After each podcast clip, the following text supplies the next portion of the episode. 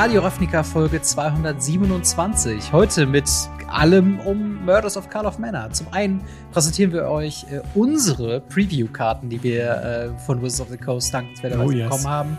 Dann gehen wir ein bisschen auf die verschiedenen Mechaniken ein des Sets und zu guter Letzt reden wir ein bisschen allgemein über das Set, über die Previews, die wir bekommen haben. Äh, backfrisch, gerade kurz vor der Aufnahme war der Livestream Oh eben ja. zu äh, Murders of Carl of Manor, deswegen ist noch alles ganz frisch, wir sind noch ganz excited und natürlich unsere Promokarte äh, wollen wir natürlich auch äh, besprechen. Aber natürlich mache ich das nicht alleine, sondern mit dem Marc. Wie geht's dir? Hi, äh, mir geht's gut. Ich habe ich hab richtig, richtig Bock. Äh, wir hatten ein wunderschönes Wochenende beim Battlebären und Ja. äh, jetzt starten wir voll durch in, in äh, Cluedo. In, äh, ich meine natürlich äh, äh, Murders at Carl of Manor. Und äh, Cluedo gibt's ja auch, dementsprechend ist es gar nicht mal so falsch. Ja. Und äh, ja, Genau. das, äh, das, das, da freut mich mega drauf tatsächlich. Ich finde das Set bisher richtig, richtig cool. Kann ich jetzt schon mal spoilern. Ja, total. Ähm, aber bevor wir natürlich starten, äh, ein kleiner Hinweis, dass wir auch diese Woche wieder gesponsert sind vom guten Holy Energy Drink beziehungsweise Eistee und andere äh, Frischgetränksorten. Wenn ihr da mal vorbeischauen wollt, ob da was für euch dabei ist oder ihr einfach Bock auf Holy habt, schaut vorbei auf weareholy.com slash Radio Ravnica und spart 10% mit dem Code Ravnica10 oder 5 Euro auf euren ersten Einkauf mit dem Code Ravnica5. Ähm, Yes. Und das Beste ist, ihr unterstützt uns dabei indirekt. Das heißt, auf jede Bestellung von Holy über unseren Code mit unserem Link kriegen wir einen Prozentansatz und äh, so könnt ihr den Podcast supporten. Ähm, aber genug der Vorrede, springen wir einfach mal in unsere Previews. Und äh, Oh, yes. ihr habt es über den Tag über schon verfolgt. Es ging heute Morgen los, äh, direkt bei dir. Welche Karte Yes. hast du denn bekommen heute? Ähm, wir haben uns einen, einen, einen wunderschönen Case angeschaut. Und zwar Yes. der Fall der brennenden Masken. Das ist eine Verzauberung, ein Fall, also ein neuer Typ, sowas äh, als Untertyp wie Aura oder ähnliches. Ähm, und zwar ist es eine Verzauberung, die für zwei rote Mana, ein farbloses, ähm, drei verschiedene Abschnitte hat. Cases sind immer so eingeteilt, dass sie in drei verschiedene Abschnitte eingeteilt sind. Der obere Teil passiert, wenn man die Karte spielt. Das heißt, Mhm. äh, wenn man hingeht und sagt, okay, man spielt die Karte und hat direkt diesen Enter the Battlefield-Effekt. Der sagt in diesem Fall, wenn dieser Fall ins Spiel kommt, fügt er einer Kreatur deiner Wahl, die einen Gegner kontrolliert, drei Schadenspunkte zu. Das ist für drei Ja. Mana schon mal nicht so verkehrt. Jetzt haben wir kann, man, aber, kann man auf jeden Fall Genau. mitarbeiten. Genau. Und dann haben wir den, den zweiten Part, im zweiten Abschnitt. Dort steht eben lösen oder halt solve. Da Mhm. ist es so, dass wenn drei oder mehr Quellen in diesem Zug unter deiner Kontrolle Schaden zugefügt haben, dann ist der Fall gelöst. Dann bekommt er so ein lustiges Märkchen, da kommt steht dann so gelöst drauf, das kann man so drauflegen, damit man weiß, der Fall ist gelöst. Finde ich sehr, sehr cool. Dazu kommt aber noch der Zusatzaspekt, falls der ungelöst ist am Endsegment, Mhm. wird er gelöst. Das heißt, äh, Mm, ja. Genau, das heißt, am Ende des Zuges wird er dann so oder so gelöst, aber man kann ihn eben auch direkt lösen. Ja. Was, was einfach, einfach nice ist. Und Das dann ist hat schon er, ganz cool, ja. genau, und dann hat er die Fähigkeit, ähm, wenn er gelöst ist, dann kann man ihn opfern und die obersten drei Karten der Bibliothek ins Exil schicken. Wir können Mhm. eine davon äh, wählen und sie in diesen Zug spielen. Nicht schlecht, nicht Das schlecht. Also im Endeffekt, ähm, ich, ich, ich als, als wir die Karten bekommen hatten, wir wussten noch nicht, wie, wie Oh ja. äh, die Fallen oder, oder die, die Cases funktionieren. Aber im Endeffekt, wie gesagt, du spielst für drei Mana aus, man kann drei Schaden auf eine Kreatur schießen vom Gegner. Ähm, um dann den Fall zu lösen, um dann den letzten Effekt zu bekommen, im Endeffekt muss man drei oder mehr Quellen haben, die in diesem Zug Schaden, äh, die unter deiner Kontrolle Schaden zugefügt Mhm. haben. Ähm, oder halt in diesem Fall, falls ungelöst, löse den Fall zu Beginn deines Endsegments, also am Ende des Zuges wird er so oder so gelöst. Und dann ist das eine Verzauberung, die weiterhin liegen bleibt, Ja, aber hat quasi die Funktion, dass du sie opfern kannst, drei Karten exilen kannst und dann eine davon in diesem Zug noch spielen kannst. Also so ein bisschen diesen Genau. impulsiven Card Draw. Das ist schon, äh, ist schon nicht schlecht. Also eine sehr, sehr erstmal sehr neue Mechanik, aber ja. was, was hältst du von dem Fall der brennenden Masken? Ich finde ihn eigentlich ganz cool. Ich finde ihn vor allem ganz cool, weil er äh, an für sich etwas unterstützt, was man sonst in Rot halt auch äh, gerade im Draft oder so Ja. sehr stark bekommt. Man hat einen drei Mana, drei Schaden Removal, der aber Mhm. irgendwann auch einfach mal noch so ein Impuls Draw sein kann. Und ja. das ist halt genau der Punkt. Der Fall wird halt nicht gelöst, nur weil er gesolved ist. Also nicht geopfert, nur weil er gesolved ist. So ist es richtig um, äh, erklärt. Genau. Und es gibt halt auch Fälle, die halt einfach eine Static Ability in dem gelöst haben. Das Static Ability heißt in diesem Fall eben eine Fähigkeit, die standardmäßig, also über das ganze Feld über verteilt ist. Ähm, ich weiß gar nicht, was es war, aber stellt euch vor, es gäbe einen, einen Fall, der am Ende sagt, alle Kreaturen kriegen plus eins plus eins wenn ja, der Fall ja, gelöst genau. ist. Sowas, sowas müsste man sich vorstellen. Ähm, ich habe gerade, wie gesagt, keinen keinen gerade vor, vor Augen. Außerdem möchte ich uns die Spoilerkarten nicht vorwegnehmen. Das ist also nicht unsere Spoilerkarte, sondern halt generell, wir reden ja gleich weiter im Podcast, nachdem wir über die Karten gesprochen haben, noch über die anderen. Und genau, ja. also in diesem Fall muss man ihn halt opfern, was äh, ich tatsächlich sogar als positiv empfinde, weil naja, wenn man ihn opfert, ist er im Friedhof. Wir haben in den letzten Sachen auch ganz, ganz viel mit Permanenten, die im Friedhof sein müssen, damit man Dinge tun kann. Ähm, mhm. Und das war im letzten Set in Ixalan schon ganz gut. Hier kann man noch ein bisschen was draus machen und dementsprechend ist es, ist es wirklich eine coole Karte. Ich glaube, sie ist im Draft richtig strong. Glaube ich auch. Mich erinnert, mich erinnert das an die, an die Omen aus Theros Beyond Death. Oh ja. Von wegen Enchantments, die man ausspielt, die einen ETB-Effekt haben und dann, die du im späteren Verlauf halt eben opfern kannst und halt eben noch einen weiteren Value draus ziehen kannst. Und deswegen, ich, ich mag die Cases vom Design her äh, schon sehr. Man muss sich, glaube ich, ein bisschen dran gewöhnen, man muss ein bisschen evaluieren, für welchen Aspekt spielt man es? Spielt man jetzt mhm. zum Beispiel diese Karte für den Removal-Effekt oder für den Card-Draw-Effekt oder ist so ein bisschen der Sweet Spot aus beidem, dass man relativ simpel auch an beide Effekte rankommt? Also es ist auf jeden Fall eine ziemlich coole Karte und eine, eine ziemlich coole neue Art ähm, der Verzauberung, muss ich sagen. Mhm, absolut. Genau, aber dann äh, sprechen wir doch mal ganz schnell über äh, yes. die von mir vorgestellte Karte. Yes. Der äh, pompöse Prahlhans, was Bester eine fabelhafte, ist ein fabelhafter Name im Deutschen. Äh, ist ein 3-Mana 4-2 Kreatur Mensch Bürger. Ähm, der pompöse Prahlhans hat Fluchsicherheit, solange es dein Zug ist. Und der pompöse Prahlhans kann nicht von Kreaturen ohne Namen äh, oder kann von Kreaturen ohne Namen nicht geblockt werden. Äh, da hab ich, war ich erstmal im Stutzen, hä, was meinen die denn mit Kreaturen ohne Namen? Das kommt natürlich zusammen mit der äh, Disguise-Fähigkeit, wo man Kreaturen äh, ausspielen kann, quasi wie beim Morph. Ähm, und zwar quasi face down hinlegen kann. Sie sind dann 2-2 und haben äh, Ward. Und pompöser Prahlhans kann sich hier quasi zu Nutzen machen, dass wenn jemand zu sehr auf Disguise eben aufbaut, eben äh, so zum einen hat er eben Fluchsicherheit, ist halt mit 4-2 mhm. auch ein ordentlicher Bieter und wenn der Gegner halt zu sehr sein Setup hat mit Face-Down-Karten, die alle ja keinen Namen haben, dann äh, kann er auch einfach durchgehend angreifen. Also eine sehr interessante Karte, auch primär, also auch gerade das Artwork von Scott Murphy ist halt auch einfach so witzig, dieser, mm. dieser Typ. das ist schon wirklich so ein richtig großer Typ, der einfach sich von nichts äh, irgendwie äh, da äh, zu, zu schade ist und pompöser ja. Prahlhans. Dieser Name ist schon ziemlich gut. Was, was hältst du denn von dem, von dem äh, äh guten 4-2 äh, Disguise Hate sozusagen? Ich finde ihn cool, ähm, weil er ist nicht nur gegen Disguise gut, er ist auch gegen alte Fähigkeiten gut wie Morph oder ähm, Sur äh, nicht Surveil, sondern wie heißt das nochmal? wo wir von oben vom Deck runterlegen können. Ähm, ja, ich weiß, die yeah, Ugin-Fähigkeit. Genau, die, die, wir haben sie im, im Auto, wo wir drüber geredet haben, auch die Ugin-Fähigkeit genannt. Ähm, ja, ja, genau. Manifest tatsächlich. Und, Manifest, ähm, ja. Genau. Da ist es tatsächlich so, dass es aber eine sehr, sehr coole Möglichkeit ist, mit sowas umzugehen. Dazu kommt, dass man gerade bei so einer 4-2-Kreatur, was halt wirklich mhm. eine starke Power ist und diese zwei hinten einfach dafür sorgen würde, dass man einfach gegen eine 3-Mana 2-2 Land verlieren könnte, weil es gibt ja auch Länder, die man mhm. Manifest oder sowas haben. Oder halt in, in diesem Fall tatsächlich auch äh, die neue Fähigkeit, was ich ziemlich spannend finde. Und ja. die könnte man einfach dagegen traden. Und davon Total. lässt sich ein pompöser, also das, das, das pompöser Praland lässt sich ja nicht von einem Land blocken. Das geht ja gar nicht. Nee, auf gar keinen Fall. Vor allen Dingen, ich finde es auch geil, ähm, halt auch der, der Flavortext runter. Ja. Macht euch erstmal einen Namen, Gesindel. Ja, von ja, wegen. Großartig. Kommt erstmal aus eurer Ver, ne, zeigt erstmal, wer ihr seid. Und dann, dann können wir mal reden. Vorher werde ich hier gar nicht geblockt.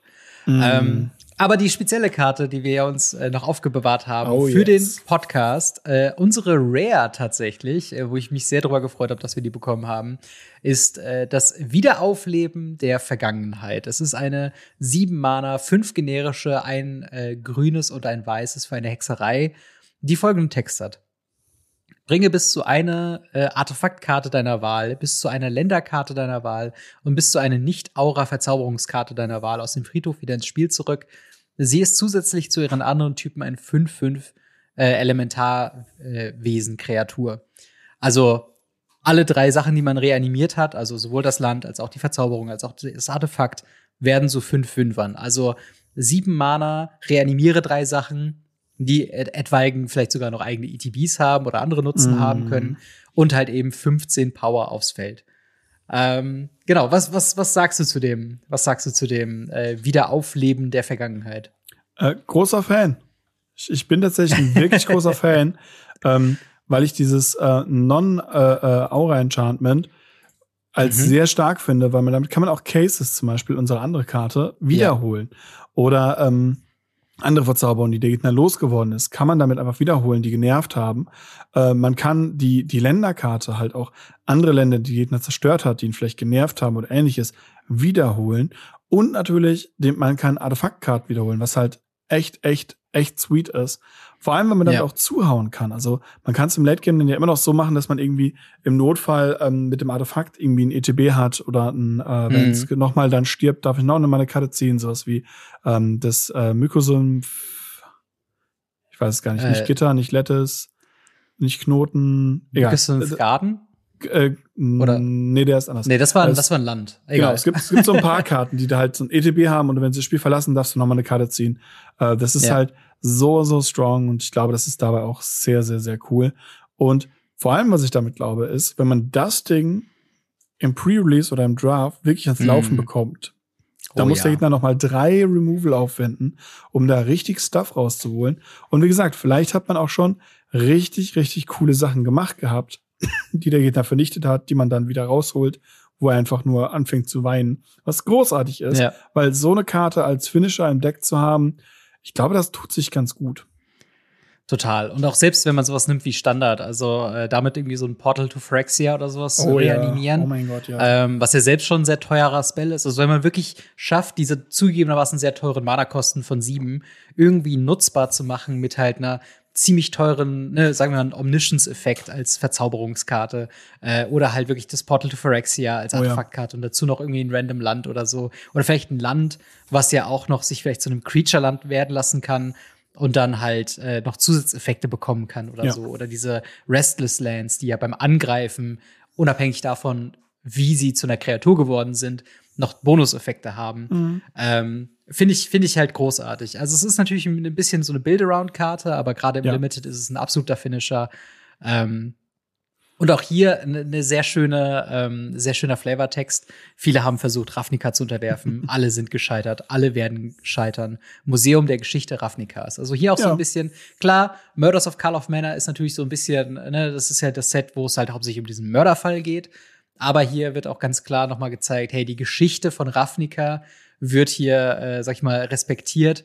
Ähm, und, das Artwork finde ich auch großartig von, von Randy Ist tatsächlich Vargas, äh, auch wirklich wichtig. Sehr, sehr schön. Ist auch wirklich sehr, sehr wichtig, ähm, weil es tatsächlich auch in der Geschichte äh, um den, den, den Mörderfall äh, sehr viel hm. sich auch darum dreht, wie das alte Ravnica war, oh, bevor ja. die Phyrexianer einmal darüber gefegt sind.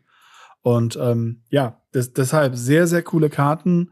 Äh, Voll. Das ist wirklich cool und äh, drei Stück auf einmal. Ich hoffe, das äh, hat euch gefreut, wie es uns gefreut hat. Äh, ja. deshalb nochmal vielen Dank ich, an, an Wizards of Coast dafür. Ja, absolut. Und wirklich, ähm, ne, es, es, hat, es hat so gut gepasst, halt eben, ne, Radio Ravnica macht Preview-Karten zum neuen Ravnica-Set. Also mm. vielen, vielen Dank wirklich an Wizards of the Coast für den Support. Äh, aber was haltet ihr denn von unseren drei äh, ja, Preview-Karten? Der Fall der brennenden Maske, der pompöse Prahlhans und äh, das Wiederaufleben der Vergangenheit. Äh, könnt ihr damit was anfangen? Äh, habt ihr da Bock in euren Decks, die mal auszutesten? Schreibt uns gerne in die Kommentare oder ins Discord. Und äh, damit würde ich sagen, tauchen wir noch tiefer ein in die Murders of Carl of Manor. Ähm, wie gesagt, wir haben gerade kurz vor dem Stream äh, oder kurz vor dem vor der Aufnahme war der Livestream zum Thema ähm, eben Murders of Carl of Manor und wir haben schon ein paar Mechaniken gezeigt bekommen äh, in, einem, in einem kurzen Trailer. Mhm. Hauptsächlich gibt's da vier neue, wenn wir uns nicht verzählt haben. Ähm, und über eine haben wir eben schon geredet in unserer Preview-Fassung, und zwar eben die Cases. Ähm, was findest du denn an den Cases so besonders oder, oder wie findest du die denn? Sind sie, sind sie gut integriert worden oder ähm, wie ist da deine Meinung dazu? Ich finde sie großartig. Cases machen für mich so viel mehr Sinn als irgendwelche Sagas oder irgendwelche anderen Sachen, die sie ja gemacht haben. Ähm, sie haben ja nachher in dem Stream auch sehr viel über äh, das Design zum Beispiel geredet. Ich meine, wenn Mark Rosewater dabei ist, äh, ist eh bester Mann und dann noch über Design, das ist vollkommen normal, mhm. dass darüber geredet wird. Und er hat auch gesagt, ähm, es wurde viel rumgetestet, auch gerade was so die, der Sweet Spot davon wirklich ist. Und sie glauben halt, dass es hier wirklich eine, eine gute Möglichkeit ist, was zu machen, weil ursprünglich war es wirklich so, man legt halt einen Case, man muss den solven und kriegt eine, eine, äh, eine Fähigkeit dabei oder so. Und dann haben die aber gesagt so, hey, ist vielleicht, also es ist vielleicht nicht so das Geilste, wenn man dabei nichts bekommt, wenn man die Karte spielt. Und da bin ich halt voll bei ihnen. Das sind einfach hm. Cases teilweise dabei, die wirklich, wirklich coole Effekte haben, die halt immer so im ETB beziehungsweise halt einen Feldeffekt haben und wenn sie gesolved sind, halt nochmal zusätzlich dazu was richtig, richtig Gutes machen, ähm, was halt auch irgendwie dazugehört, was halt, wie gesagt, einfach eine, eine coole Mechanik ist. Mir gefällt das super. Ähm, wie gesagt, nicht alle sind zum Opfer, nicht so wie unsere Preview-Karte, mhm. sondern es gibt auch welche, die dann diese, diesen Standard äh, Static Ability haben, die einfach am Feld bleibt. Und das ist wirklich ein, ein cooles Design, meiner Meinung nach, einfach. Ja. Und ich finde es halt cool, dass sie halt damit auch jeden einzelnen dieser Fälle auch wirklich mit, also im Englischen mit Case, äh, im Deutschen mhm. mit Fall, ähm, auch einfach gemacht haben, weil es ist jeder ein eigener Fall mit einer eigenen Möglichkeit, das Ding zu solven und so weiter ja. und so fort. Das finde ich wirklich, wirklich, wirklich cool gemacht. Voll. So also zum Beispiel haben wir den Case of the Ransacked Lab, mhm. also das äh, wie, wie würde man das übersetzen? Das, das äh, eingebrochene Labor oder das, ja, das äh, geratete das, Labor? Ja, das, äh, ja. Kaputtgemachte, ja. zerstörte. Das kaputtgemachte, zerstörte. Ähm, genau, das ist nämlich eine Drei-Mana-Verzauberung Case, also yes. Fall. Äh, mit dem ersten Effekt Instant and Sorcery Spells you cast cost one less to cast. Also so ein bisschen Goblin Electromancer mäßiger Effekt. Und dann to solve, die Bedingung, um das halt zu lösen. Ähm, You have cast four or more instant or sorcery spells this turn. Und dann auch wieder der Reminder-Text. If unsolved, solve at the beginning of your end step. Also so oder so wird es am Ende des, ähm, des, des Ends oder am Ende des Zuges gesolved. Und dann, wenn es gesolved ist, whenever you cast an instant or sorcery spell, draw a card. Ähm, ich glaube, hier kommt man auch so ein bisschen darauf hin, wo auch so ein bisschen die Schwierigkeit ist oder andersherum gesagt, wo dann auch der Mehrwert reinkommt. Weil es ist natürlich erstmal drei Mana für diesen, für diesen Vergünstigungszauber. Um es dann im selben Zug noch zu solven, muss man schon ordentlich Mana halt eben übrig haben, um quasi zu sagen, okay, ähm, wir haben vier oder mehr Instant Sorceries diesen Zug gecastet, als jemand, der schon viel Arclight Phoenix äh, gesehen hat, ähm, weiß, dass es halt gar nicht so einfach ist, eben so viel Spells zu casten, äh, irgendwie Turn 3 oder Turn 4. Ähm, aber da halt eben so oder so hat man nächste Runde auf jeden Fall den Effekt, äh, des gesolvten Cases, dass man eine Karte zieht, wenn man den, äh, wenn man immer eine Instant or Sorcery eben äh, ausspielt. Ähm, und ich finde es auch halt, die, die, man muss jetzt auch nicht zu viel drüber nachdenken, wo man, in welchen Deck man diese Karten reintut, oder? Also es ist relativ eindeutig, weil auch jeder Aspekt dieser Karte irgendwie ein positiver Effekt ist, oder? Ich finde es halt wirklich, wirklich eine, eine, eine coole Sache, dass man halt hier sagt, wenn es, wenn es nicht gesolved ist am Ende des mhm. Zuges, bekommt man es halt trotzdem gesolved. Das, das ja. macht es so sweet für mich. Ähm, natürlich hätte man irgendwie sagen können, also ich hätte es irgendwie cooler gefunden, wenn das so Clue-Counter, so eine bestimmte äh, Clue-Counter X oder so. Du musst X Runden warten. Oder du ja. es halt direkt. Das fände ich noch ein bisschen cooler als am Ende des Zuges. Ähm, aber es ist so gut, diesen, diesen letzten Effekt mit reinzunehmen und diese, diesen, diesen, diesen untersten Effekt einfach zu bekommen. Man kann es auch einfach dann Turn 3 droppen, die Verzauberung. Und man mhm. geht dann halt einfach in Turn 4 rein und hat halt einfach diesen gesolftes Ding. Das ist so stark. Ja, total, total. Ähm, und wo wir gerade schon bei Fällen sind und bei Mördersachen, äh, natürlich muss man auch jemanden mal anklagen und sagen, hey, bist du es vielleicht? Und das haben sie äh, gezeigt in einer neuen Mechanikheit, äh, Mechanik, und zwar heißt die Suspect. Ähm, so zum Beispiel in äh, It Doesn't Add Up. Eine 5 Mana, drei generische, zwei schwarze Instant, ähm, die sagt, Return Target Creature from your graveyard to the battlefield, suspected. Das heißt, es bekommt Menace und kann nicht blocken. Ähm, Mhm. das, das Suspect ist quasi ein Label, was diese Karte dann weiterhin eben Ja. trägt. Die kann auch wieder removed werden, so zum Beispiel von Airtight Alibi, eine Verzauberung, die halt eben sagt, äh, Enchanted Creature ähm, ne, bekommt plus zwei plus zwei und kann nicht suspected werden. Äh, und wenn sie suspected ist, wird sie nicht länger als suspected angesehen. Hat halt Ähm, ein Alibi. Genau, genau, hat ein, ein luftdichtes Alibi, auf jeden Fall. Ähm, und halt eben auch so, ne, also da, damit wird halt auch ganz viel gespielt. Es gibt auch Removal-Spells, die halt eben explizit auf Suspected Kreaturen eben gehen. Ähm, und, und ja, was, was hältst du von diesem, von dieser Label-Mechanik, dass man Kreaturen eben so ein bisschen, ja, anstacheln? Also, es ist nicht ganz Goat, aber halt schon so ein bisschen äh, zu sagen, okay, du bist jetzt auf jeden Fall aggressiver, weil du hast jetzt Menace. Du bist also bedrohlich, weil du halt eben suspekt bist. Und du kannst halt auch nicht blocken. Das kann halt auf mehrere Art und Weisen doch auch genutzt werden, oder? Ich finde es halt spannend, dass man hier wirklich was hat, wo man auch manchmal überlegen muss, ob man nicht seine eigene Kreatur irgendwie suspekten möchte. Dass man nicht sagen möchte, hey, vielleicht war es ja meine Kreatur. Alleine nur Ja. Menace zu bekommen, weil Menace wirklich so eine schöne Fähigkeit und so eine starke Fähigkeit ist. Und wenn man dann halt überlegt, okay, ähm, man kann sie auf den Gegner legen, damit er nicht blocken kann, oder man legt es Mhm. auf seine Kreatur, damit man Menace bekommt, hat beides Vor- und Nachteile und lässt wirklich, wirklich viel, viel Raum zum Spielen tatsächlich einfach. Total, total. Also, das ist halt wirklich echt eine ganze Menge mit drin und halt, wie gesagt, dass man Instant Speed, also fünf Mana für, für eine Sorcery ist eigentlich normal für ein Reanima äh, Reanima Reanimationsspell in so Standardsets. Aber das halt als Instant wird halt dadurch halt ein bisschen gebalanced, dass man eben gesagt hat, okay, zumindest kannst du nicht dann blocken. Zumindest kannst du Mm, dann nicht genau. Instant Speed eine Kreatur rausholen und sie kann irgendwie direkt was tot blocken oder sowas. Das geht dann am Ende nicht. Auf der anderen Seite, wie du schon sagst, eben Menace auf einer Kreatur zu haben. Und wenn du was reanimierst, dann reanimierst du ja nichts, was geringer ist als fünf Mana, also, sondern eher irgendwie Atraxa-Mana-mäßig. Mhm. Ähm, dann äh, hast du halt zumindest den ETB-Effekt und halt eben auch wird es schwieriger sein, die eben zu blocken. Und äh, ja, ich bin, bin sehr gespannt, wie Suspect sich äh, einfinden wird und ob wir ganz viele verschiedene Kreaturen sehen, die äh, ja da suspekt sein werden. Mhm. Ähm, die äh, nächste Mechanik ist äh, Disguise. Äh, ich habe mir in Klammern hier aufgeschrieben, Morph aber anders. Äh, wie funktioniert denn Disguise? Ähm, Disguise funktioniert wie Morph, aber anders. Nein, äh, Sehr man, gut. Man zahlt drei Mana, um die Karte verdeckt zu spielen. Ähm, Mhm. Das bedeutet, man äh, dreht sie praktisch auf den Rücken und dann wird sie äh, Mysterious Creature. Ähm, das bedeutet, sie ist eine 2-2 ohne Namen, die Mhm. tatsächlich ähm, Ward 2 hat. Das ist eigentlich gar nicht mal so schlecht. Also ist Spannender- besser ja. als Morph, ne? Genau, ist dadurch Ward 2 besser.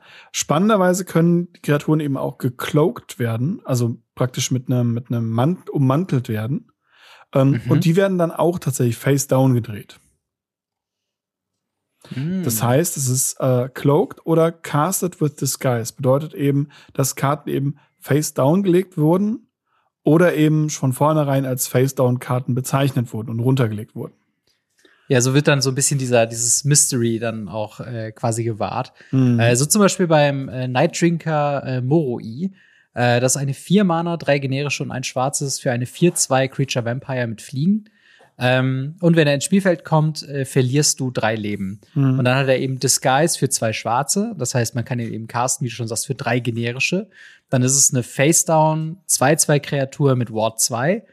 Und man kann dann eben die zwei schwarzen Mana zahlen, um es halt aufzudecken. Und wie du schon sagst, quasi die Converted Mana Cost von diesem Disguise, also die zwei schwarzen, ist halt äh, kombiniert eben mit der Toughness von ähm, der Kreatur.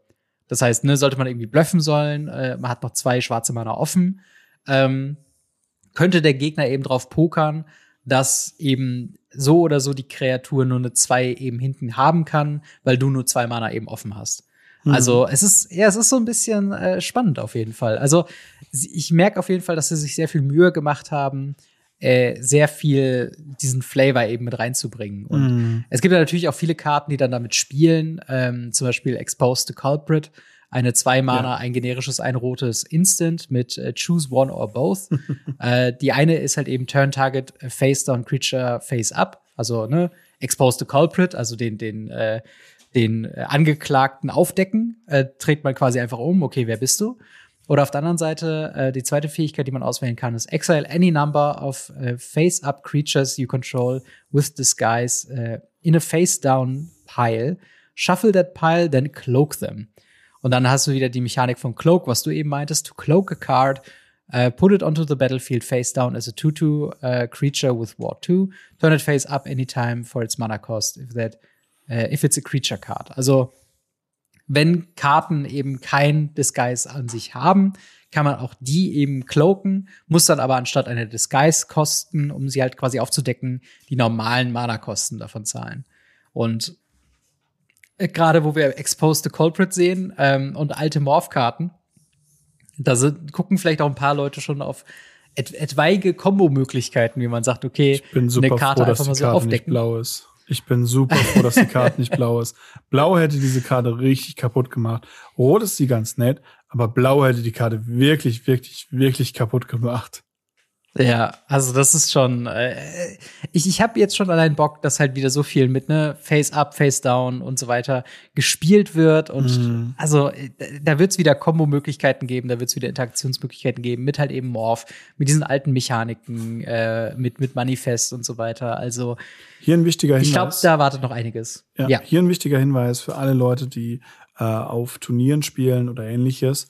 Ähm, wenn ihr mit äh, Mystery Creature spielt, Morph oder ähnlichem, legt die Karten, nachdem ihr gespielt habt, bevor ihr sie in euer Deck zurücklegt, einmal face up. Ähm, es gibt die Regelung, dass gerade beim Morph, und ich vermute, dass es bei Disguise genauso laufen wird, ähm, dass man Karten aufdecken muss am Ende des Spiels.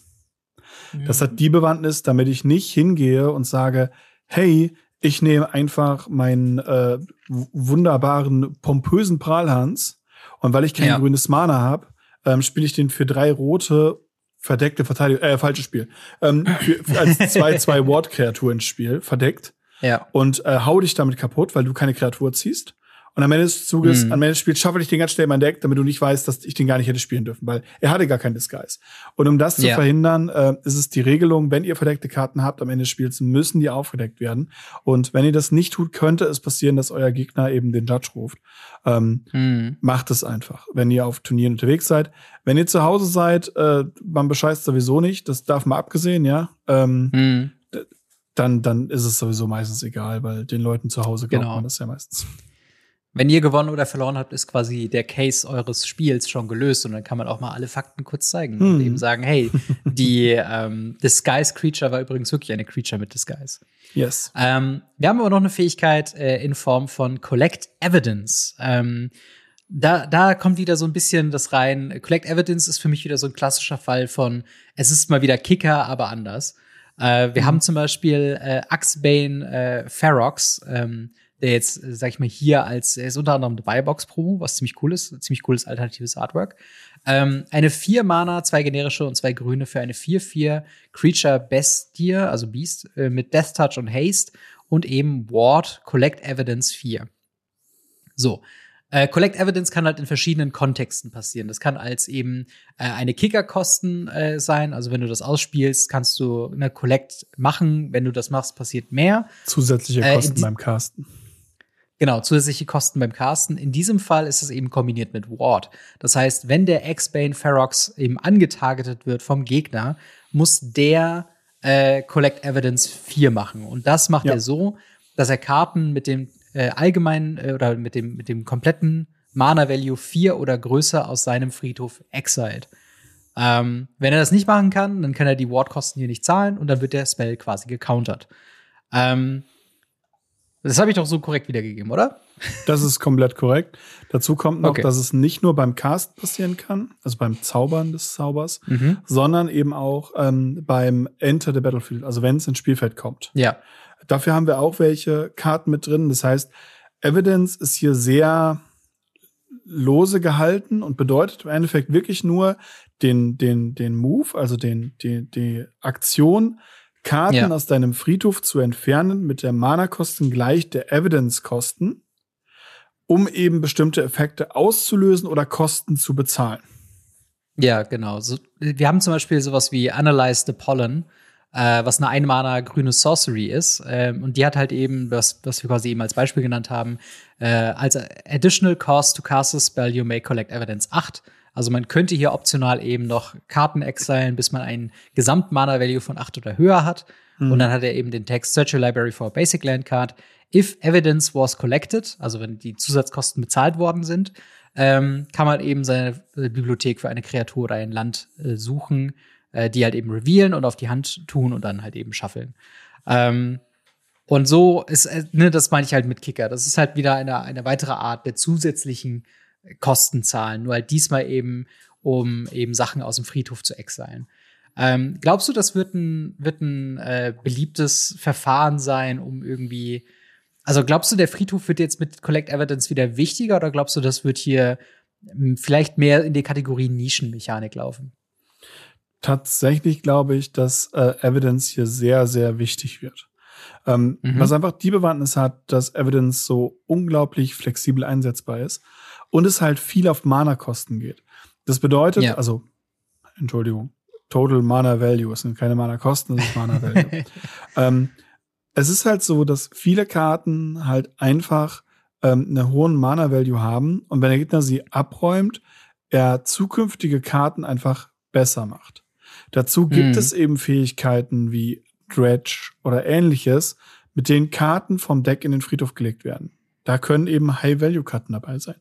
Wenn ich mir überlege, wir haben so schnell auch in, in anderen Formaten, wie zum Beispiel Pioneer, eine Möglichkeit, mhm. unseren Friedhof zu füllen. Also Greasefang ist ja ein gutes Beispiel dafür, die halt mit ja. äh, Mulchkarten, also Karten, die vom, vom Deck vorzeigen, darf man eben eine Kreatur dann Land auf die Hand nehmen, der Rest geht in den Friedhof, einfach den Friedhof mhm. sehr schnell füllen. Und wenn ich damit dann halt irgendwie eine große Mana-Value in den Friedhof bekomme und dadurch alle meine Karten einfach besser sind, weil sie werden einfach insane gut dadurch, zum Teil. Ja.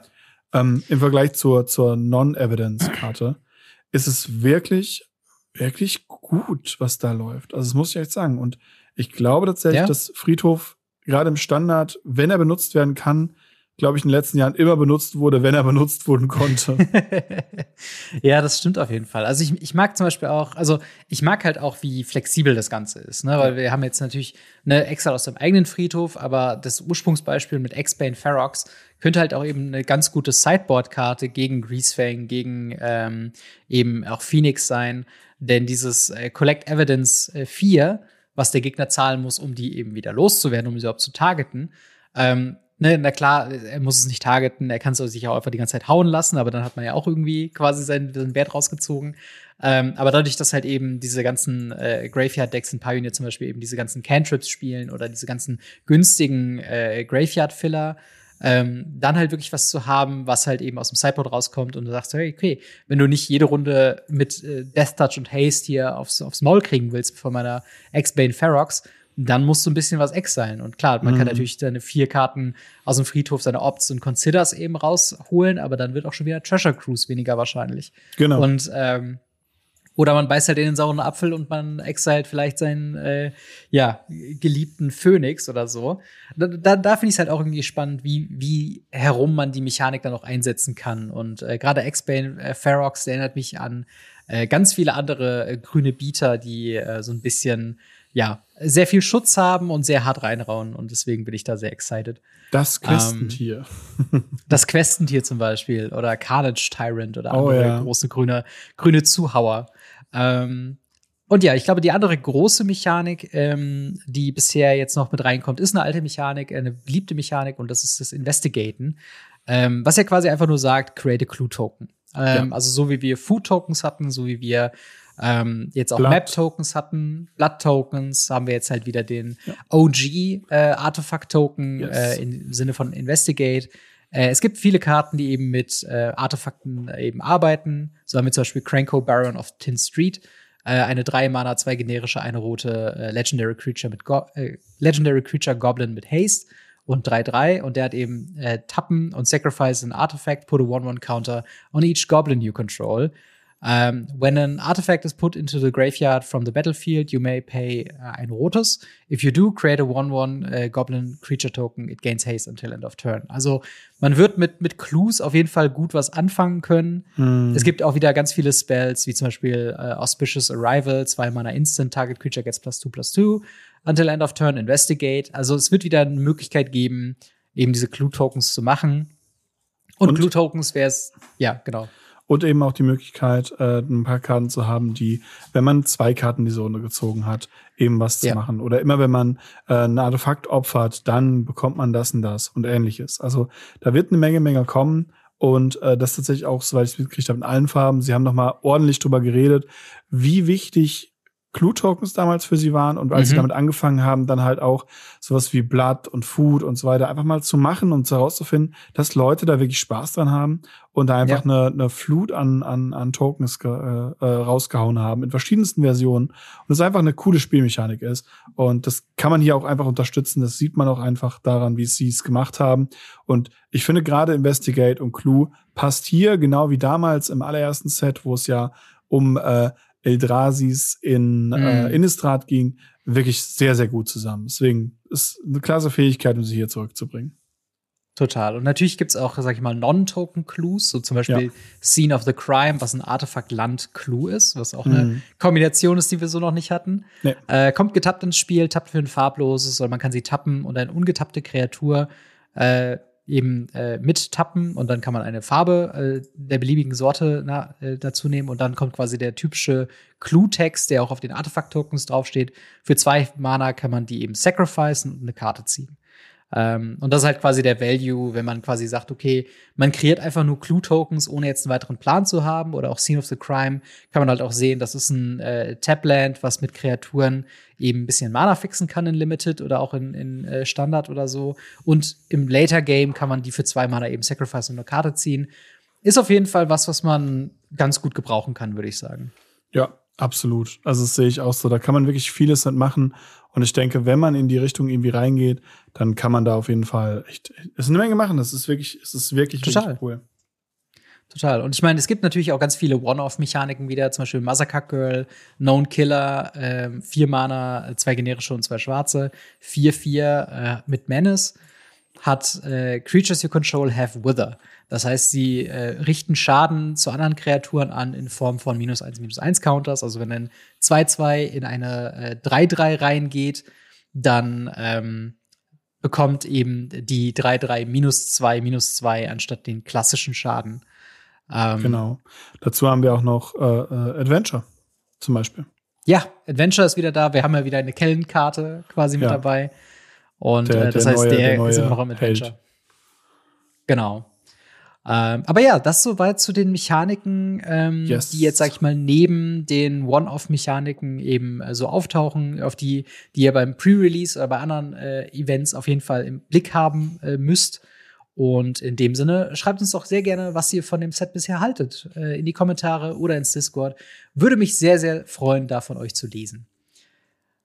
Ähm, und dann würde ich sagen, runden wir das Ganze doch ab indem wir einfach jetzt, nachdem wir sehr organisiert über die Karten äh, gesprochen haben, einfach ein bisschen unsortiert über die Karten reden. Ich hab so Bock. Äh, und zwar Murders of Carl of Manor. Äh, wir haben äh, einen Haufen Previews bekommen ja. zum ersten Tag. Äh, und äh, in diesem Part werden wir jetzt einfach frei von der Leber weg über alles Mögliche reden, was uns da eben aufgefallen ist, über die verschiedenen Ankündigungen und so weiter und so fort. Äh, und da würde ich dir direkt mal das Wort übergeben. Was, was excited dich denn so richtig krass an dem Set? Ich finde das Set mega, mega cool gelungen. Es ist so viel Flavor, es ist so viel Stimmigkeit da drin, es ist so viel passende Sachen da drin. Es ist so schön.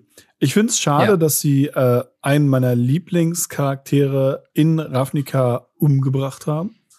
Äh, muss man einfach Spoiler. sagen. Ja, genau. äh, Spoiler, wir wissen auch schon, wer es gemacht hat. Das macht es für mich viel, viel trauriger. Ich hätte es irgendwie cooler gefunden, wenn man es nicht gewusst hätte und das jetzt irgendwie über zumindest das Pre-Release bis zur, zum Release und dann irgendwie sagt so, hey, ja. äh, man kann das machen. Aber es gibt ja auch sowas wie, wie Puzzle in diesem Set, die irgendwelche äh, mhm. Sachen machen und man hätte da auch irgendwie den, den Mörder rausfinden müssen oder so. Klar, es hätte nicht lange gedauert, aber es wäre besser als jetzt einfach so an Day One. Übrigens, Tostani ja. war's. Und äh, ich finde es ja, halt ich fände halt viel geiler, wenn sie halt das noch wirklich eine Woche oder zwei oder, Ja. oder bis zur Preview-Zeit, dass es dann keine Confirmation war äh, oder gibt, wer es war, sondern dass sie halt wirklich die Spieler hätten ähm, halt rumrätseln lassen können. Ne? Dass die, Ja. aber das ist halt die, wieder dieses, ähm, dieses March of the Machines Problem. Ne? Du, Ja, du, du etablierst ein Rätsel oder du etablierst einen Konflikt und löst ihn im, im selben Atemzug schon direkt auf. Und das ist, Mhm. Glaube ich, der, der größte Fehler bisher, den ich so an dem Set irgendwie Oh ja. finde. Ähm, denn ansonsten muss ich wirklich sagen, sieht das Set ziemlich, ziemlich geil aus. Äh, yes. hast, hast du denn Karten, die dir besonders äh, in, in, im Blick geraten sind? Yes, deshalb äh, hatte ich auch mit dieser Story angefangen. Und zwar Taser, Opulent, Oligarch. Das Ja. ist eine 3 Mana 2-3 Legendary Cute, äh, Creature Mensch Berater, was immer schon mal Mhm. gut ist. 3 Mana 2-3 Taser sind immer großartig. Und sie Sehr hat Death Touch. Auch das schon mal ziemlich gut. Zu Beginn des Endsteps kriegt man für jeden Gegner, der in diesem Zug Leben verloren hat, äh, einen Clou. Mhm. Also man investigated für jeden Gegner. Ja. Und immer wenn ein Clou, äh, den man kontrolliert, in den Friedhof gelegt wird, kreiert man einen 1-1 schwarz-weißen äh, äh, Token mit fliegend, Mhm. kann aber nur einmal pro Runde triggern, weil ansonsten wäre das ziemlich schnell ziemlich broken. ja. Diese Karte ist eine der coolsten Commander, die ich seit langem gesehen habe, weil es gibt in Schwarz-Weiß so viele Karten, die sagen, jeder Gegner, der, der verliert Verliert Leben. Ich krieg ein Ja. Leben. Oh, ich krieg vier Clues. Oh, du bist dran. Ich Mhm. knack einen Coup, krieg einen Dude. Ich knack einen Coup, krieg einen Dude. ja. Es ist so einfach. Und es ist so das schön. ist halt, genau, das ist noch eine Frage, die ich hatte ähm, äh, bezüglich der Clue-Token. Und wenn man die sacrifice, dann landen die trotzdem erstmal im Friedhof, bevor Genau. sie quasi das Spiel verlassen. Ne? Also es Genau. funktioniert, dass man auch Token sacrifice und dann würde man hier ein, ein äh, Spirit bekommen. Genau. Und tatsächlich muss man Sehr sie cool. nicht mal dafür opfern, dass sie, man sie wirklich dafür opfert, sondern man, sie können auch zerstört werden zum Beispiel. Ja. Und man bekommt trotzdem dann den 1-1 schwarz-weißen Spirit. Das finde ich halt so cool. Und was wir hier auch sehen auf der Taser, die wir bisher gespoilert bekommen haben, dort Mhm. ist das Artwork, also der, einer der Special Frames drauf. Und zwar der Special Frame, Mhm. den wir schon kennen aus Marsch der Maschinen Aftermath von dem Niv Mizzet. Äh, mit Mm, diesen Häusern links und rechts. Den, diesen Artwork. Den diesen Ravnica-Frame, ja. Genau, den Ravnica-Frame kannten wir schon. Der wurde uns da gespoilert. Und hier wird der tatsächlich eingesetzt. Und das finde ich wirklich, wirklich schön. Voll. Also das ist halt wirklich ziemlich geil, weil, also den, den hatten sie ja auch schon in der Ursprungsankündigung mit drin gehabt, Ja. dass wirklich alle, ähm, alle äh, Lieder von, von den Ravnica-Gilden und, und Taser wird ja, äh, ist ja der von, von, äh, von Orsov, ne? Ja. Äh, die werden halt alle diesen, diesen speziellen Ravnica-Frame eben haben. Und das finde ich auch cool, dass sie es halt durchgesetzt haben. Also, äh, ich meine, obligatorisch dazu gibt's halt eben noch diese, diese Case-File-Geschichte Ja. ähm, die ja auch jeder bekommt. Und es ist, ich glaube, es ist auch doch die, die auch seriell ist, oder? Ist es die, oder ist es die, die ähm, mit dem Ravnica-Frame, die es auch nochmal seriell geben soll? Ich glaube, es ist die Case-File, wenn mich hier alles täuscht. Äh, ich kann es Ah, aber okay. tatsächlich gerade gerade nachschauen. Ähm, Okay. In der Zeit versuche ich mit äh, Überleitungen äh, das, das zu überspielen. Nein, es ist der Ravnica-Frame. Ah ja, okay. Also alle Karten im Ravnica-Frame wird es nochmal seriell geben, so Ja. wie wir es auch schon kennen. Ähm, wieder XX 250 von dieses Mal, 500 by the way. oder 250. Ja. Also wer, wer da, wer das sammelt, ähm, cool. Äh, alle anderen denken sich so, ja, okay. Äh, die, wenn ich die ziehe, dann wird's, äh, dann wird's auf jeden Fall gut für das äh, Card Market Konto Oh ja. äh, und für viele andere Karten. Ähm, tatsächlich, wovon ich überrascht bin, wie cool ich die tatsächlich finde, sind die neuen Surveil-Lands, oh ja. ähm, die quasi eine Kombination aus Shocklands und Tempel sind. Ähm, und wir kriegen den vollen Cycle direkt in diesem Set. So haben wir zum Beispiel äh, Roku's Theater, äh, was ein Land Swamp Mountain ist. Äh, enters the battlefield tapped und wenn man es äh, ausspielt, äh, macht man Surveil 1. Also anstatt Scry 1, was wir ja bei den, bei den Tempeln drauf haben, surveilt man. Der Unterschied ist, die Karten, wenn man sie nicht haben will, wenn man sie nicht auf der Bibliothek lässt, kommt nicht unter Stack, sondern in den Friedhof. Also man füllt den Friedhof, ist natürlich auch für Collect Evidence wieder äh, relevant, ähm, aber halt auch eben fetchable durch halt eben die Swamp und Mountain zu, Zusätze. oh ja. Ähm, glaubst du, wie weit glaubst du, werden die Play sehen? Weil es ist ein, so, ein, so ein interessanter Sweet Spot von, es ist ein Dual Land, es ist, hat die, äh, die, die Basic Land Types, es hat einen ETB-Effekt, aber kommt tapped rein. Also wie wertvoll ist das? Äh, das kommt auf die Farbe drauf an, tatsächlich. Äh, ich glaube ah, tatsächlich, okay. dass äh, Blau-Schwarz, Blau-Weiß wird tatsächlich sehr wertvoll sein. Also im Sinne von mhm. jetzt nicht Kosten-Value. Wir reden nicht über Kosten, sondern wir reden halt über, über Spiel, Sp Spielbarkeit und Spielspaß, die man dann damit haben kann. Blau-Weiß ja. und Blau-Schwarz werden da wahrscheinlich einiges am Play sehen, weil, wie gesagt, diese Fetchbarkeit, die man damit machen kann, ist halt etwas, wenn ja. ich Tempel fetchen könnte mit End of Turns Cry 1 oder End of Turns Surveil ja. 1, wäre das richtig gut im Commander. Und total, total. Das auch noch im Standard zu haben, ich meine, im Standard wurden sogar Tempel gespielt. Ja, und wir wissen, alle Tempel ja. sind echt nicht die geilsten Karten. Aber selbst die wurden im Standard gespielt. Die werden hundertprozentig im Standard gespielt. Wenn man jetzt aber hingeht und man schaut sich andere Formate an, glaube ich halt, dass durch ihren Kartentypen sie im Commander wirklich, wirklich relevant sind und auch wirklich stark mhm. sind. Ähm, ansonsten sehe ich die jetzt nicht so wirklich. Äh, Pioneer kann man nicht fetchen, weiß genau. ich nicht. Ähm, und im, äh, im Modern und Legacy ist es halt komplett raus. Aber wie gesagt, für Commander sehr, sehr nett. Und man darf auch nicht vergessen, Surveil sieht man hier auf mehreren Karten. Es könnte mhm. immer noch mhm. sein, dass sie mit Surveil tatsächlich auch noch irgendwie irgendwas machen. Ja. Ja, auf jeden Fall. Also ich, ich würde ähm, dir soweit zustimmen. Ich, ich finde tatsächlich noch interessant, wir haben jetzt mehr Karten, die unter anderem eben auch Plains und Mountain drauf haben, was mhm. für tatsächlich ähm, Pioneer nicht unrelevant ist, weil es gibt ja Chain to the Rocks, wo du explizit oh ja. Mountains haben musst, um halt eine mhm. Karte dann dran zu exilen. Und äh, selbst genau und halt sowas wie äh, auch Plains. Es gibt ja immer noch diesen Einmaner Exile Removal Spell, der Karten in CMC in Höhe der Anzahl der Planes ist, die du hast. Mm. Ähm, der da damit quasi spielt. Plus natürlich, wir, wir haben natürlich die D Domain-Karten, also auch äh, Leyline-Binding, äh, funktioniert damit halt eben gut. Und ich glaube, die würden in diesen Decks auf jeden Fall die, ähm, die Cycle Lands ersetzen, beziehungsweise ja. die, wenn du zwei oder mehr Basic Lands hast, die dann ungetappt reinkommen. Also eigentlich alle Karten, die an sich sonst keinen Mehrwert haben, aber halt nur gespielt werden, weil sie diese, diese Basic Land-Typen haben. Ich glaube, die werden halt ganz klar, ganz klar damit ersetzt werden. Und mhm. ich, ich könnte sogar, ich könnte die sogar sehen in manchen Decks, die sehr anfällig sind für zum Beispiel Bosaiju Who Endures.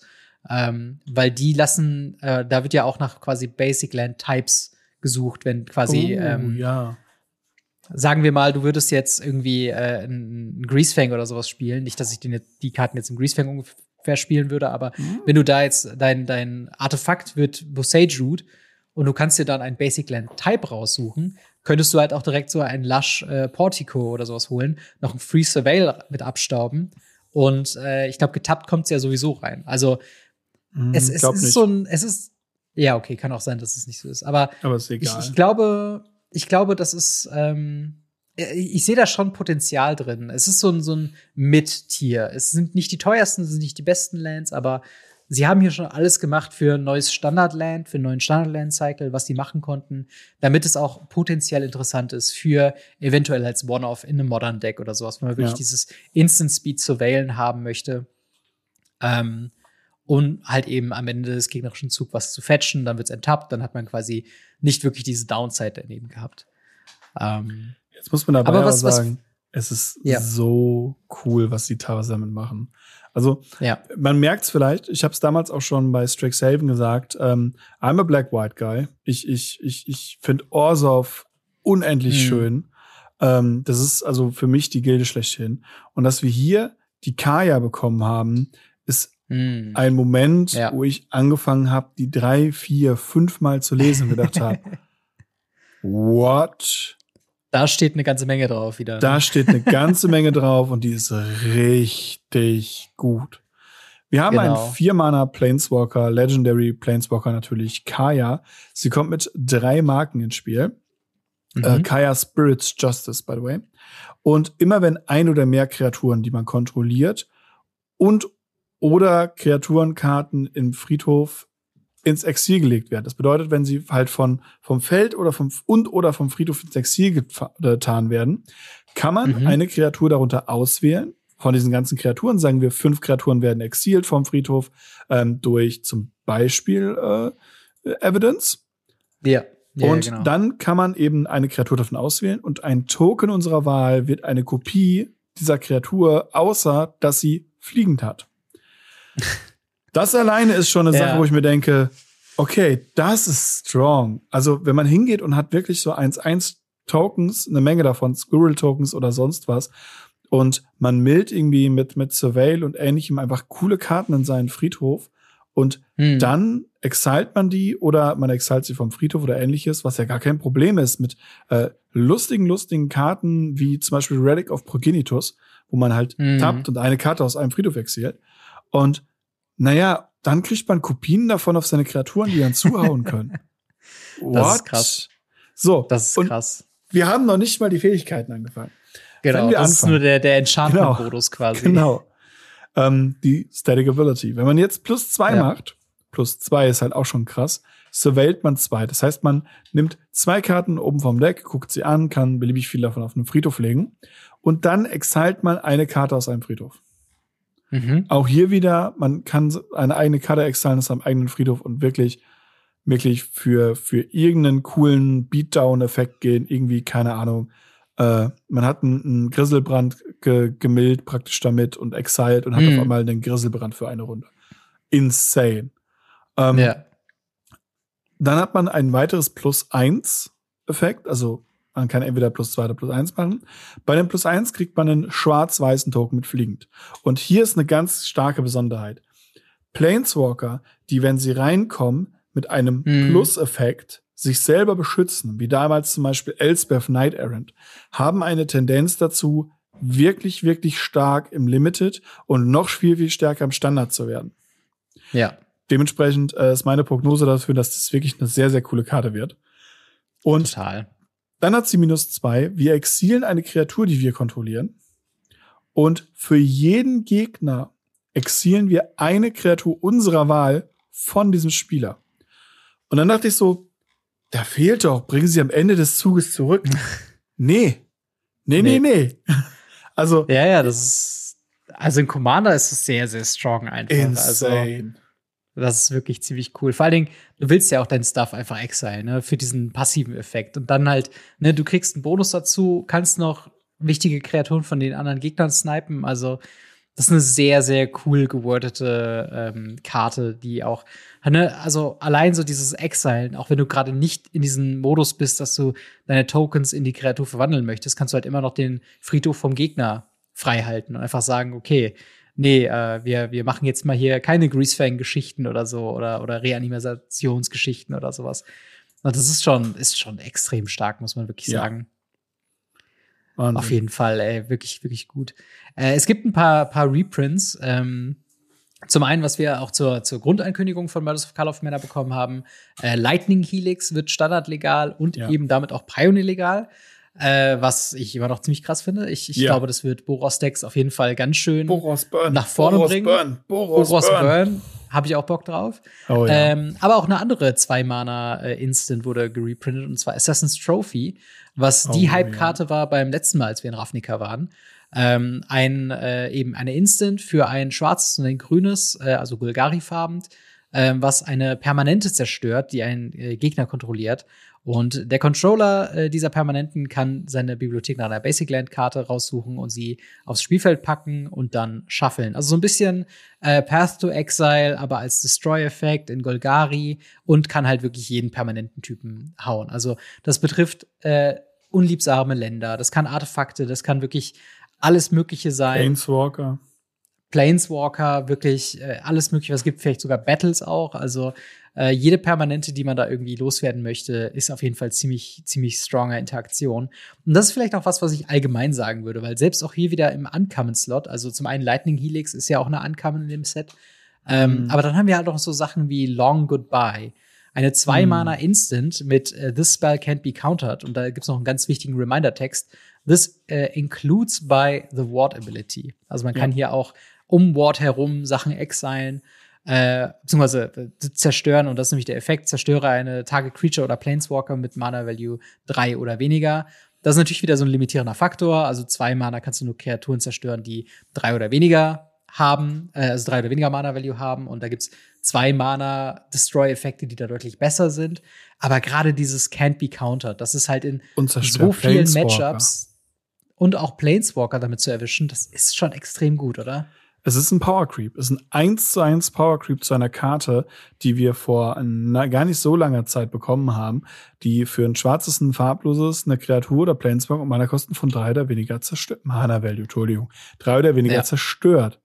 Und hier steht einfach drauf, can't be countered. Es ist einfach ein straight up Power Creep von oh, einer Karte, Mann, die schon Play im Legacy gesehen hat. Ähm, und ja. deswegen sage ich, das ist eine Karte, die müssen wir im Auge haben. Diese ja, Karte müssen wir wirklich, wirklich stark im Auge haben.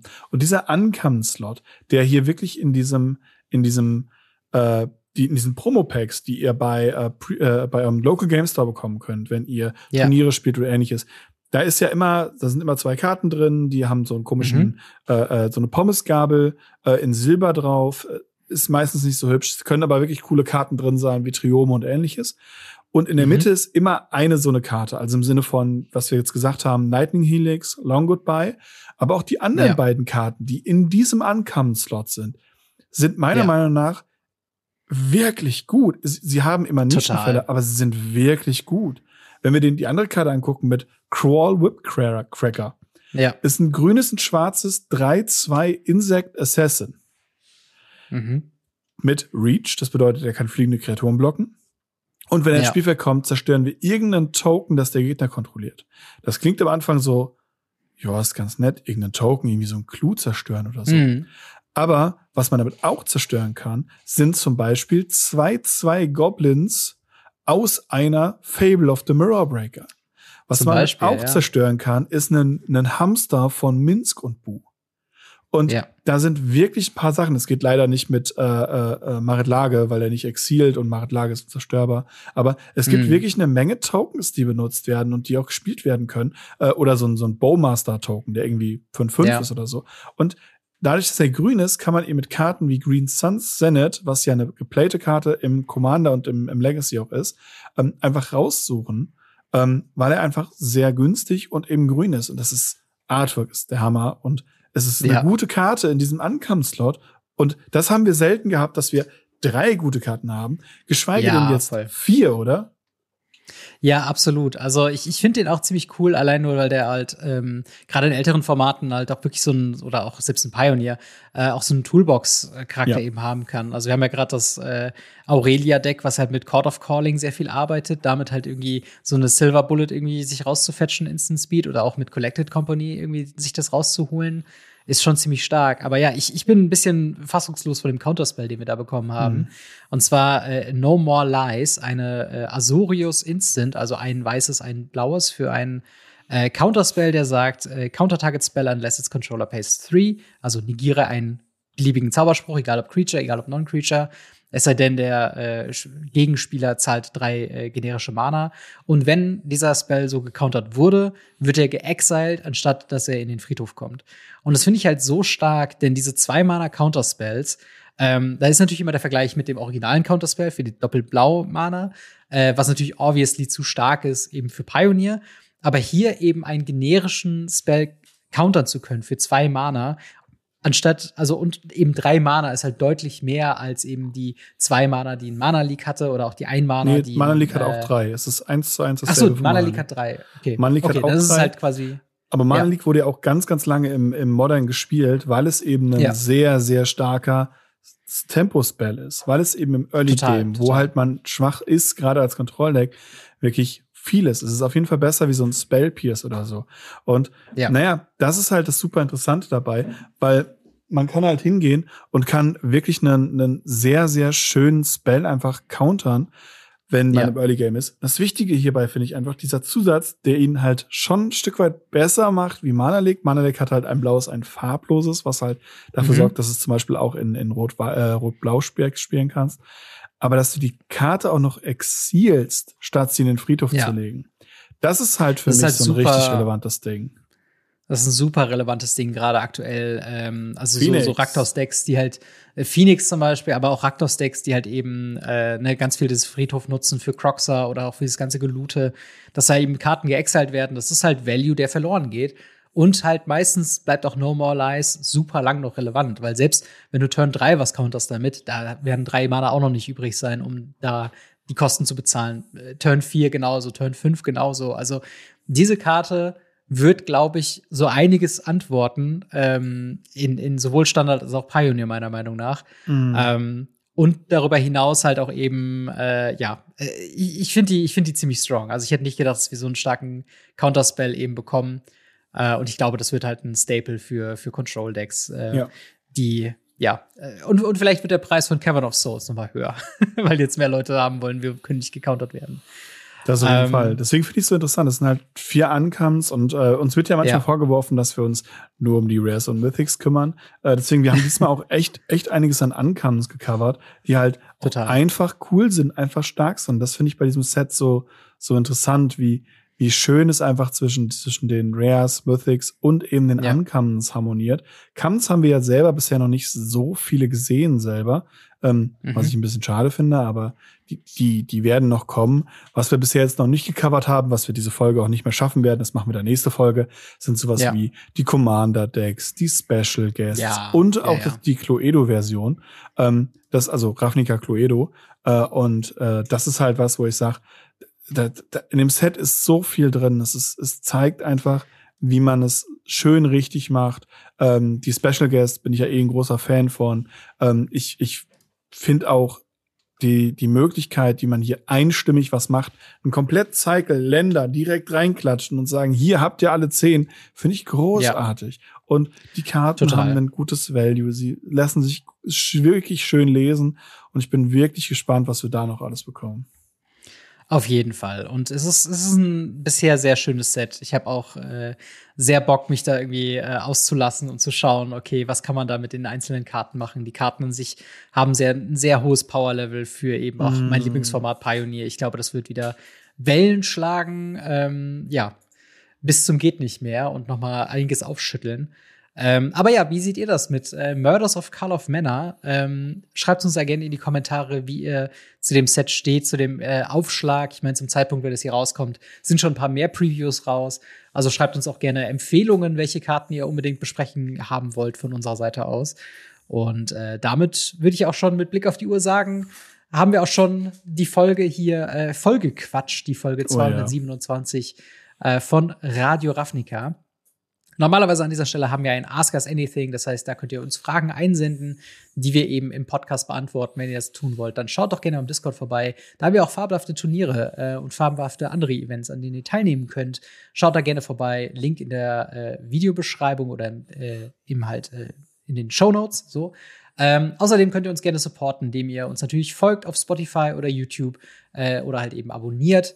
Ähm, dann natürlich liken und auch fünf Sterne geben bei Spotify. Das hilft uns auch sehr zu wachsen. Wir haben beide Social Media, sowohl Instagram als auch Twitter. Also da die Links auch alle in der Videobeschreibung. Ein besonderer Dank auch nochmal an Holy äh, mit den fabelhaften Energy Drinks und Eistee-Sorten. Und äh, ihr könnt uns da indirekt unterstützen, wenn ihr Bock auf ein paar Getränke habt.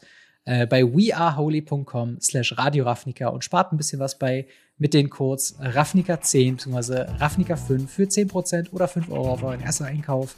Und wenn ihr uns direkt unterstützen wollt, dann geht das natürlich auch auf patreon.com slash gamery und äh, da wollen wir uns ganz speziell bedanken an äh, folgenden Goldunterstützern. Adrian S., Biker X, Buster Madison, Kobe Power, Cybertop, EasyReader24, General Götterspeise, Jan B., Siren, Sascha H., Simonim und Steffen H. Vielen, vielen Dank für euren monatlichen Support und auch vielen Dank an dich, Marc, für eine weitere Folge Radio Raffenfeld. Immer wieder gerne. Und dann hören wir bzw. sehen wir uns in der nächsten Woche wieder mit wahrscheinlich mehr News zu Call of Manor und, und äh, allem, was sonst noch in der Welt von Magic. Alles, was sonst noch in der Welt von Magic so abgeht. Haut rein, bis dann. Ciao. Ciao, ciao.